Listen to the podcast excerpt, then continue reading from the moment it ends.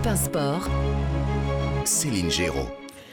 Parlez-moi de Caroline Garcia. Alors, euh, on va dire qu'elle a eu un début d'année un peu compliqué. Elle a perdu son premier tournoi comme l'année dernière. Euh, elle est tête de série numéro 1 du tournoi de Monterrey euh, cette semaine hein, au Mexique. Elle est la numéro 5 mondiale. elle a passé son premier tour mardi. Une semaine après avoir perdu d'entrée au WTA de Dubaï face à l'américaine Madison Keys. C'était un gros tournoi. Hein, C'était un gros gros tournoi. Que, peut-on dire de tiens Julia Pichenet de, de Caroline Garcia euh, on a l'impression qu'il y a une espèce d'ascenseur émotionnel. On a des très hauts et des très bas. Euh, à quoi peut-on s'attendre en 2023 C'est clairement une déception, euh, Céline, parce que je l'avais dit, je crois, il n'y a pas très longtemps sur, sur Europe 1 Sport ça lui est déjà arrivé d'avoir des résultats comme elle l'a fait en fin d'année dernière, mais voilà, du coup, après, ça avait été très compliqué. Hein, C'était il y a quelques années. Elle avait, elle avait pas réussi à, à, confirmer. Mais je pensais que là, à l'approche de la trentaine, ça allait être différent. Que voilà, il savait comment gérer ça, comment faire. Et puis finalement, on se rend compte que euh, que non. Je, je, regarde ses résultats depuis le début de l'année. Moi, je, ne sais pas ce que vous en pensez, Cédric Benoît, mais je trouve qu'elle joue quand même peut-être un petit peu trop pour une joueuse du, du, du, top 5. Hein. Déjà, mm. euh, six tournois joués depuis le début de l'année.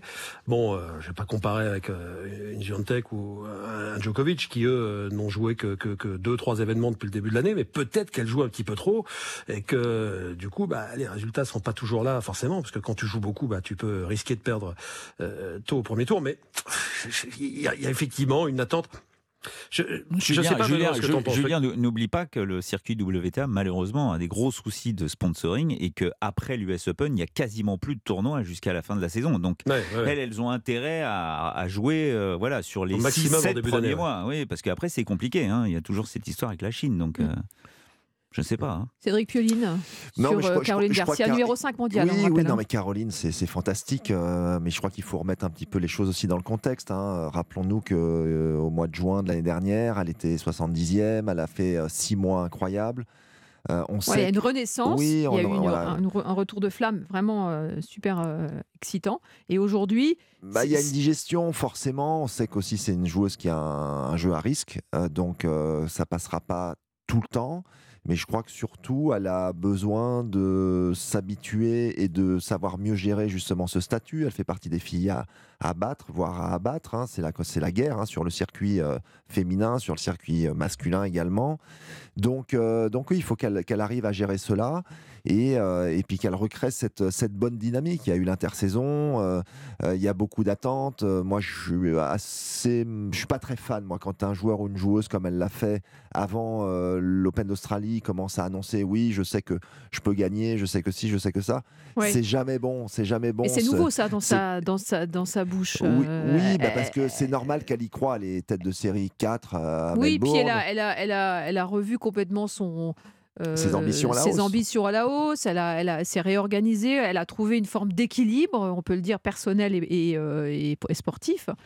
Et euh, peut-être qu'il faut qu'elle prenne la mesure justement de ce statut, comme vous dites, de cette nouvelle vie qui s'ouvre elle. Euh, digestion à, à avoir. J'espère qu'elle va pouvoir euh, retrouver un, justement un équilibre hein, entre le bien-être, la confiance et puis, et puis normalement les résultats qui suivent. Mais il faut qu'elle apprenne à être encore plus centrée. Je dirais que, que sur les tournois, sur ces événements, on est vraiment dans le temps présent à fond, surtout pour une joueuse de ce calibre. À quoi elle peut prétendre, Caroline Garcia, cette saison, Benoît Mélin, euh, sur la terre battue notamment? Bah, ou sur d'autres surfaces, si vous pensez que c'est son objectif C'est vrai qu'on espérait beaucoup de ce début de saison, puisqu'elle n'avait quasiment aucun point à défendre par rapport à ce qu'elle avait fait l'an dernier. Donc, logiquement, vu qu'elle était cinquième, quatrième mondiale, on se disait, bah, si elle nous fait des beaux résultats, à l'Open d'Australie, dans les gros, gros tournois, eh ben, petit à petit, elle va se rapprocher de la place de numéro 1 mondial. Et en fait, elle ne progresse pas, elle gagne, elle gagne pas de points, en fait. Mais après, elle perd elle perd contre des joueuses. Encore une fois, on, regarde toujours le verre à moitié vide. Euh, oui, d'accord, elle perd, elle n'a pas gagné les tournois. On s'attendait à ce qu'elle nous mm. fasse encore des victoires dans tous les sens. Mais elle perd contre à, Doha, elle perd contre Sakari, qui est une top 10, qui est 7 mondiale. Qu'elle avait toujours battu. Qu'elle avait toujours battu, certes, mais là, elle perd 7-6 au troisième set, au bout de 2h45 de match, après avoir gagné une joueuse euh, la veille pendant 3 heures. Donc elle est arrivée, elle était un petit peu, un petit peu entamée physiquement. Et là, à Dubaï, elle perd contre Madison Keys. Encore une fois, pour le grand public, ça veut rien dire, mais Madison Keys, c'est une joueuse américaine américaine, tout d'un coup, elle débarque, elle nous fait demi-finale dans un tournoi de Grand Chelem, on ne sait pas d'où ça sort.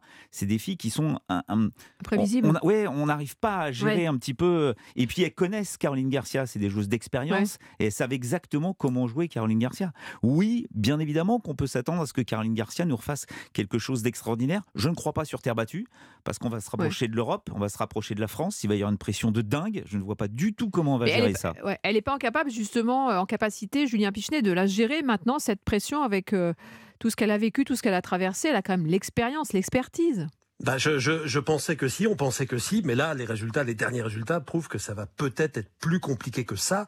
Euh, je pense là, en parlant de ces résultats de, de, de cette année, moi, je trouve qu'il y a une défaite qui fait quand même mal, c'est cette défaite en finale de, de, de Lyon chez elle. Elle perd contre une autre américaine, Alicia Parks, qui est 79e mondiale. Mm. A priori, elle doit quand même gagner, même si Parks a été impressionnante sur cette semaine-là. C'est une joueuse qui sert très bien, qui fait parfois service volé, qui joue vers l'avant, qui a gêné Caroline Garcia, mais peut-être qu'elle avait une sacrée pression euh, en finale chez elle. Si elle avait gagné ce match, ça aurait peut-être donné une autre couleur à, à sa saison. Et, et- et on se rend compte que ça va peut-être être compliqué. Moi, je suis totalement d'accord avec euh, avec Benoît sur terre battue, qui est jamais une surface qui lui a souri. Ça va être très très compliqué euh, Ouais. jusqu'à jusqu'à Roland Garros. Bon, on Après, c'est sur gazon là que Ouais. et sur dur que ça va être le moment de vérité, quoi. Allez, merci beaucoup à tous les trois. Au sprint, euh, pour cette escale sur la planète tennis, Cédric Pioline, Julien Pichenet, Benoît Belin, vous revenez quand vous voulez, Ah, évidemment sur Europe 1.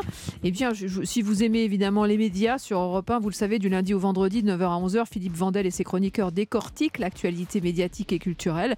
Et demain, Philippe Vandel reçoit Elsa Wolinski pour son livre à demain.